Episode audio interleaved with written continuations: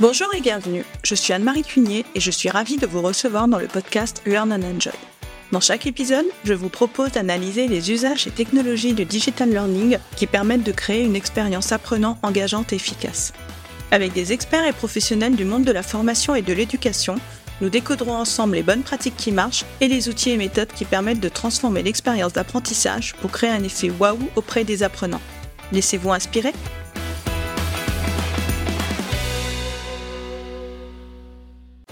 Bonjour à tous Pour ce nouvel épisode, j'ai le plaisir de recevoir Mélina Dupont, qui est conceptrice pédagogique freelance. Après 20 ans dans le salariat, Mélina s'est reconvertie pour exercer dans le digital learning, une branche professionnelle qu'elle trouve à la fois stimulante et enrichissante. Elle exerce en tant que freelance, ce qui lui permet de choisir ses clients et ainsi de rester alignée avec ses valeurs. Aujourd'hui, elle accompagne des experts et expertes à transmettre des savoirs utiles pour un futur enviable.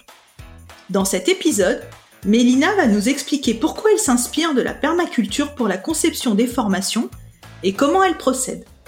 Bonne écoute à tous Bonjour Mélina et bienvenue Bonjour Anne-Marie, merci beaucoup pour l'invitation. Eh bien, moi, je suis ravie de te recevoir euh, dans le podcast, d'autant que je lis euh, très souvent tes posts euh, sur LinkedIn. Eh ben merci beaucoup. Moi aussi, j'aime bien euh, tout ce que tu communiques sur LinkedIn. Merci. Eh bien, écoute, pour commencer, donc, euh, est-ce que tu peux, pour nos auditeurs et nos auditrices, donc, te présenter, nous raconter un peu ton parcours et ce que tu fais actuellement? Oui, tout à fait. Donc, euh, je m'appelle Mélina Dupont, je suis conceptrice pédagogique. Euh, je l'ai pas, j'ai pas toujours été conceptrice pédagogique. Euh, j'ai eu d'abord euh, dix ans pendant lesquels j'étais euh, en charge de l'information en entreprise. Donc, c'était mettre en place, structurer des bases de données, faire de la veille et du knowledge management. Et puis dix autres années où j'étais plus du côté réglementaire. J'étais en charge de la conformité réglementaire euh, des aliments. Donc c'était tout ce qui était euh, étiquetage alimentaire et composition pour s'assurer que c'était conforme. Et c'est dans ce cadre-là que j'ai eu euh, prégoût à la formation, puisque je devais former des personnes à faire ce que je faisais, mais dans d'autres pays. Et en prenant goût à la formation, ben, j'ai décidé finalement de basculer vers l'ingénierie pédagogique. Donc, j'ai recommencé une formation et là, bon, je compte y consacrer euh, les dix prochaines années, voire plus, si affinité. Eh bien, au moins, on a ce point commun puisqu'on a repris toutes les deux euh, des études après un parcours dans le salariat. Tout à fait. Donc aujourd'hui, on va parler permaculture et voir comment on peut s'en inspirer pour concevoir ces formations. Et donc, pour commencer, est-ce que tu peux nous dire ce qu'est la permaculture? Oui, tout à fait. La permaculture, si on reprend le mot euh, permaculture, donc c'est la culture de la permanence. Donc la permanence au sens soutenabilité, durabilité de l'environnement. C'est un concept qui a été développé dans les années 70 par euh, David Holmgreen et Bill Mollison. Ce sont deux Australiens. Et euh, ils ont tous les deux posé le cadre en fait euh, de cette permaculture avec trois piliers fondamentaux et douze principes. Et pour eux, leur objectif, c'était de pouvoir cultiver en de, donc c'était de pouvoir cultiver en étant en synergie avec leur environnement. Euh, donc pouvoir euh, vraiment s'adapter à la nature et plutôt que faire que la nature s'adapte à, eux. Euh, utiliser le moins d'énergie possible également donc, euh, être en économie d'eau, en récupération, euh, c'était le moins d'énergie euh, naturelle, mais aussi moins d'énergie humaine aussi. Donc, laisser les lombriques retourner la terre, par exemple, plutôt que les retourner eux-mêmes. Et puis, leur objectif aussi, c'était d'inclure beaucoup plus de diversité, de sortir de la monoculture et d'allier les plantes ensemble pour qu'elles se combinent et qu'elles s'apportent l'une l'autre. Donc voilà, un petit résumé très rapide de la permaculture. Merci pour cette synthèse. Et donc, comment t'es venue l'idée de t'inspirer de la permaculture pour la conception des formations?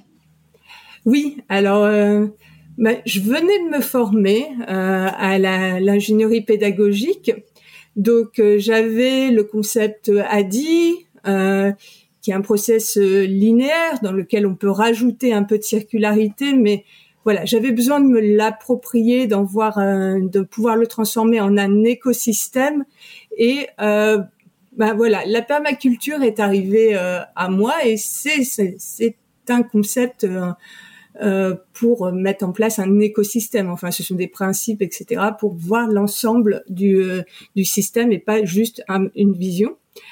Euh, de là, j'avais lu un livre qui s'appelait Perma Entreprise de Sylvain Brezard. Je m'intéresse c'est beaucoup à tout ce qui était entreprise libérée, entreprise opale, comme le nomme Frédéric Laloux. Et puis, ben, dans la gamme des livres sur le sujet, la perma-entreprise est arrivée. Et ça m'a vraiment beaucoup inspiré. Je m'en suis inspirée pour euh, les fondements de mon entreprise à moi. Donc, euh, pouvoir euh, prendre les trois piliers fondamentaux de la permaculture, que sont prendre soin de l'humain, prendre soin de la planète et euh, fixer des limites et euh, les redistribuer le surplus. Donc, je me les suis appropriées. Euh, pour les humains, ben pour moi c'était important de mettre l'apprenant au centre. Toi qui as beaucoup parlé de persona, ben tu vois exactement ce que je veux. Euh, pour la partie prendre soin de la planète, ben c'était tout ce qui était sobriété numérique, pouvoir développer des formations qui intègrent ben, un numérique beaucoup plus responsable. Et puis, euh, fixer des limites et redistribuer le surplus, je l'ai intégré en reversant 1% de mes accompagnements à des associations que mes clients choisissent. Ah, c'est beau ce geste. Voilà, bah, c'est mon petit, euh, ma petite contribution, euh, mon petit 1%. Voilà, ça va grandir. J'espère que cette contribution va grandir de plus en plus. En tout cas, c'est mon objectif. Ah, je trouve ça très beau. Et donc, du coup, dans la conception de tes formations, quels sont les, les, principes que tu appliques le plus, qui sont issus de la permaculture? Je crois que tu en as identifié cinq principaux, c'est cela? Exactement. Euh, une fois que j'ai pu m'approprier de ces, concepts, j'en ai sorti cinq qui forment le, qui rejoignent un petit peu la méthode ADI. Et, mais qui intègrent plus les principes de permaculture. Donc le premier, euh, donc c'est un acronyme, c'est OPAL, puisque mon entreprise s'appelle Opal Learning. Donc le premier c'est O comme observer et interagir. Le deuxième c'est planifier le parcours, qui n'est pas un principe permaculture en lui-même, mais qui en rassemble d'autres. Euh, le troisième c'est aller dans le détail. Le quatrième c'est lancer sa production. Et le dernier c'est évaluer pour évoluer. Très bien. Bah maintenant, ce que je te propose, c'est de nous détailler ces principes. Et donc, on va commencer par le premier, qui est donc observer et interagir. C'est cela? Oui, c'est ça. Ben, quand on commence à faire un jardin, on... il est conseillé d'observer le paysage. C'est le paysage qui va guider le jardin et pas l'inverse. Et donc, on va dans la formation démarrer par l'observation, la compréhension euh, des interrelations. Donc euh, pour ça, ben, j'ai développé un autre acronyme. J'adore les acronymes.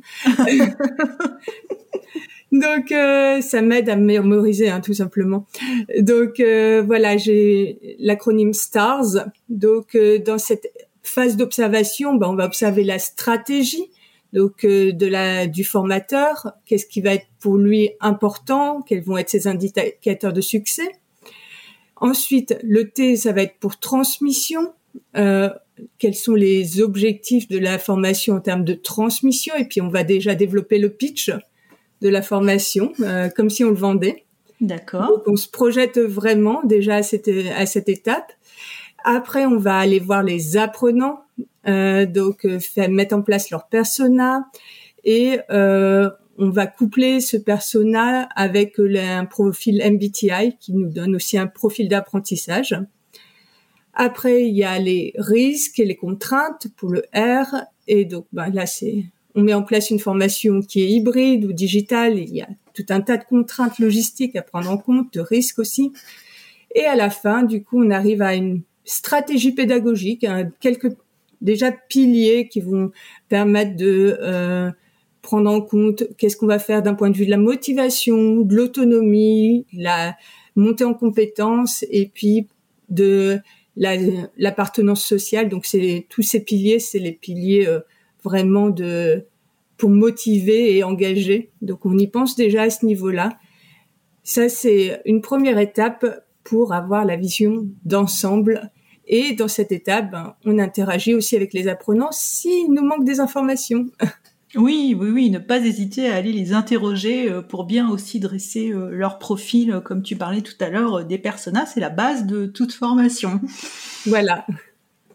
Très bien, c'est très intéressant. Et ensuite, donc tu vas passer au deuxième principe, enfin à la deuxième étape, hein, si on veut. Un principe, c'est une étape quelque part, qui va être planifier le parcours. Donc, en quoi cela va-t-il consister? Alors, planification, la planifier le parcours, c'est euh, l'étape de design dans la méthode ADI, ça se rejoint. Donc, pour un jardin, ben, ça va être euh, euh, appliquer un certain nombre de principes de permaculture. Donc, ça va être intégré plutôt que séparé. Donc, les plantes qui vont pouvoir aller ensemble, les penser, voilà. Gérer les énergies, donc faire en sorte que euh, ben on puisse profiter des énergies qui sont là, le soleil, l'ombre, l'eau, etc.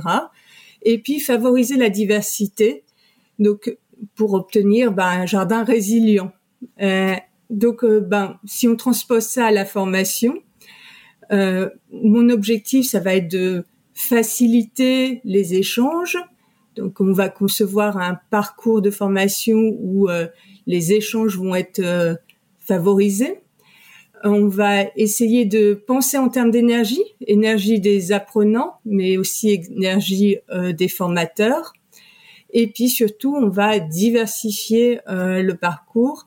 Donc, euh, je me suis basée sur le modèle en neurosciences qui s'appelle ATTD, qui est ancrage, transférabilité, transposition et durabilité. Et j'en ai fait le modèle divers pour avoir un acronyme plus facile pour moi et pour euh, les personnes que j'accompagne. Donc c'est un mix d'activités euh, pour donner envie. Toi qui es dans le marketing, voilà, c'est la partie euh, donner envie. Il y a là informer et c'est une partie importante, c'est la partie où on partage les connaissances. Mais surtout, ce n'est qu'une partie des six, puisque derrière, il va y avoir beaucoup d'interactivité dans vérifier par les exercices, expérimenter, et puis réfléchir, toute la partie métacognition, et enfin la partie sortir de la formation. Donc, euh, comme il y a une introduction, il y a une sortie. Et c'est tout un tas d'activités que j'ai rassemblées, que je propose pour favoriser ben, la, la construction d'un parcours qui euh, soit diversifié et équilibré. Oui, et qui va être engageant pour les apprenants, puisque s'il est diversifié, les engageants vont prendre, les apprenants vont prendre plus de plaisir à le suivre et vont mieux participer.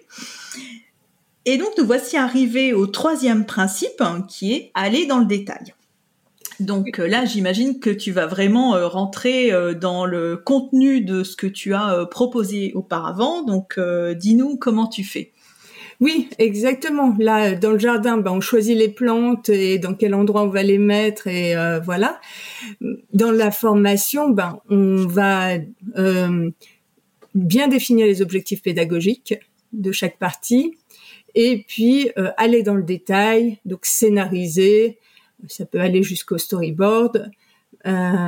Et donc du coup on va réappliquer cette méthode diverse qu'on avait appliquée au niveau macro, on la réapplique au niveau micro, euh, donc euh, pour s'assurer qu'on va avoir euh, des modules qui sont complètement équilibrés et qui surtout favorisent la mise en pratique de, des apprenants, par les apprenants. D'accord, donc là tu rentres vraiment dans le détail de ce que tu as fait, comme tu disais, du niveau macro précédent. Voilà, exactement à l'étape précédente, on dit, on voyait la vision en une page de qu'est-ce qu'allait être la formation, quelles allaient être les grandes étapes. Et là, on rentre dans chaque étape et ben on écrit, hein, on scénarise, euh, comme tu connais bien. Oui, le storyboard. Tu fais le storyboard quelque part là. Voilà, en fonction des personnes que j'accompagne, c'est pas tout, on rentre pas toujours dans le jusqu'au niveau storyboard, mais on va euh, on va rentrer en tout cas dans le détail euh, du scénario de chaque module. Oui, ça peut être un fichier Word ou un fichier Excel, comme tu dis, tout dépend des personnes que l'on a en face. Et ensuite vient le moment de produire, qui est donc le quatrième principe, qui est donc lancer la production. Donc euh, comment comment tu vas t'y prendre? Est-ce que tu vas choisir des outils aussi en fonction de cette pensée euh, permaculture? Euh, Dis-nous.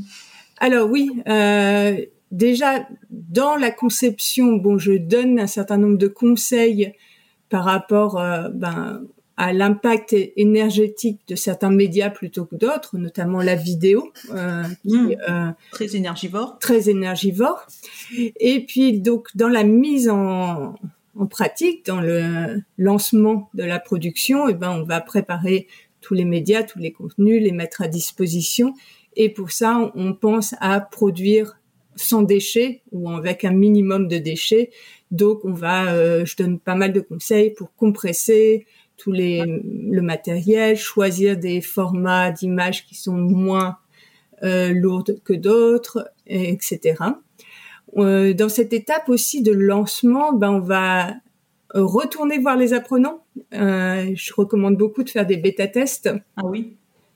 Pour pouvoir poser des questions, c'est un autre des principes de la permaculture, c'est à petite échelle. Et à petite échelle, ben c'est euh, ok. On va lancer en bêta test et on va euh, aller voir ce qui marche, ce qui marche pas pour pouvoir le corriger très rapidement avant de lancer plus grand. Et puis dans cette étape aussi, ben, on va mettre en œuvre tout ce qui est marketing de la formation. C'est ton dada, c'est ton domaine. Oui, c'est mon dada. Qui est très important d'ailleurs. Ah, mais c'est essentiel. Ça sert à rien de faire mhm. une formation si euh, on ne sait pas communiquer dessus. Voilà, exactement. Si l'apprenant n'a pas connaissance de cette formation, cela ne sert à rien, comme tu le dis. Et est-ce que tu peux nous donner, par exemple, des exemples d'outils que tu utilises dans, cette phase? Je serais curieuse de savoir un petit peu euh, si tu as des outils à nous recommander qui sont plus, euh, on va dire, euh, orientés éco-conception quelque part, un petit peu? Alors, dans tout ce qui est exercice interactif, il y a le, on connaît très bien Geniali oui. Et c'est un outil que je, je recommande hein, pour un certain nombre de choses. Euh, mais l'alternative qui est plus light entre guillemets, c'est Lumi. Donc en ah, 5 p et qui peut tout à fait s'intégrer dans une formation même si on n'a pas Moodle, même si voilà, Lumi, euh, il existe en desktop mais aussi en ligne et on mm. peut créer des liens et euh, c'est des il y a plus de 50 interactions qui sont possibles et euh, qui euh, sont plus light en, termes de poids que mmh. Geniali, même si Geniali est très bien et très euh, est très intéressant aussi. Et puis après, ce que je vais recommander, c'est euh, plus des outils pour compresser. Donc, si les personnes veulent quand même faire des vidéos, utilisez Handbrake, qui va permettre de bien compresser. S'ils font des supports sur Canva, ben, Canva, il est très très bon, mais quand on exporte des PDF, c'est pas une, enfin c'est très très lourd. Euh, et euh, du coup, je recommande d'utiliser I Love PDF. Si c'est un PDF, ça réduit de 90% le hmm. poids d'un PDF qui sort de Canva. Donc c'est c'est pas du tout négligeable. Après, d'autres exemples, c'est que dans les supports de formation, ben, j'indique d'utiliser des JPEG plutôt que du PNG. Euh, souvent, pour ce que les, je travaille souvent avec des experts indépendants, ils vont pas faire euh, des e-learning euh, hyper qui doivent s'adapter à toutes les tailles d'écran, etc. Le JPEG, il va passer très très bien. Oui, oui. Il est moins lourd. Et, par exemple, pour diffuser la formation, quel serait l'outil que tu conseillerais? Alors, pour diffuser la, la, formation, euh, je travaille pas mal avec Parcourou. Ah oui, Parcourou, oui. Mm. Euh, parce que ben, c'est accessible, c'est gratuit. Euh, je travaille avec des indépendants qui lancent leur première formation, donc bon, c'est euh, souvent un outil qui est accessible et autant pour les formateurs que pour les apprenants. Donc euh, voilà. Après, je, honnêtement, j'ai pas étudié le poids, euh, enfin l'impact numérique. J'ai pas encore les outils pour euh, faire un éco-score, même si c'est mon ambition dans le futur d'arriver à faire un éco-score des outils. Euh, ah oui. De la formation pour pouvoir prendre des meilleures décisions. D'accord. Néanmoins, Parcourou, c'est ça permet de stocker un maximum de choses dans des endroits où que l'on connaît en fait et donc euh, de de limiter d'une certaine manière l'impact. Euh. Oui. Ah bah très bien. En plus, j'avais cité certains des outils que tu as donnés dans mon épisode estival sur les outils gratuits pour concevoir des formations. Donc on se retrouve euh, sur ce point-là. oui, c'est cool. Et donc maintenant, nous allons arriver au cinquième principe, qui est évaluer pour évoluer. Oui. Donc, euh, comment, comment procèdes-tu euh, pour, pour cette phase-là? Alors, pour cette phase-là, euh, pour moi, l'important, c'est presque l'une des étapes les plus importantes, en fait, puisque là, on a dépensé énormément d'énergie pour faire toutes les autres étapes. Donc, si on oublie l'évaluation, eh ben, on va pas améliorer la formation, elle risque de tomber en désuétude et c'est beaucoup d'énergie gâchée. Donc pour cette étape, je, me base classiquement sur euh, le modèle de Kirkpatrick que euh, Jonathan euh, Potier, que tu as reçu récemment, a très bien expliqué. c'est lui l'expert. Moi, je me base sur son sur son livre. Oui. Et donc, ce que j'ai préparé, par contre, c'est basé sur son livre des exemples de questionnaires à envoyer à plusieurs moments, des tout de suite après ou bien euh, plusieurs mois après la formation. Donc j'incite vraiment les experts en leur facilitant la vie à aller jusqu'au bout et à aller récolter le retour euh, des apprenants pour pouvoir euh, améliorer leur formation. Et d'ailleurs, il donne d'autres bonnes pratiques dans son épisode, donc j'invite les auditeurs et les auditrices à aller l'écouter s'ils le souhaitent. C'était l'épisode 65. Eh bien, merci Mélina pour tout ce que tu nous as partagé. On va arriver à la fin de notre épisode et comme d'habitude, bah, je vais avoir une question de conclusion à te poser. Donc moi, là, tout ce que tu viens de me dire, la permaculture, ça me fait un petit peu penser à l'éco-conception. Donc, euh, est-ce que pour toi, ce sont euh, deux principes complémentaires ou quel est le lien entre eux euh, Dis-nous. Oui, pour moi, l'éco-conception, ça s'intègre tout, complètement dans la permaculture et la permaformation. Il y a le principe euh, ne pas produire de déchets, bon, ben, qui se relie avec l'éco-conception. Et puis c'est aussi un thème euh, qui est qui m'est cher, que j'ai étudié par ailleurs, pour lequel j'ai mis en place un guide et d'éco-conception avec les apprentissages que j'avais fait pour moi. Donc voilà, c'est une tout est relié pour moi. oui. Voilà, c'est des formations plus durables et euh, donc euh, on rejoint le côté euh, permanence, donc permanence dans le sens où elles vont durer plus longtemps et elles vont être plus soutenables pour l'environnement.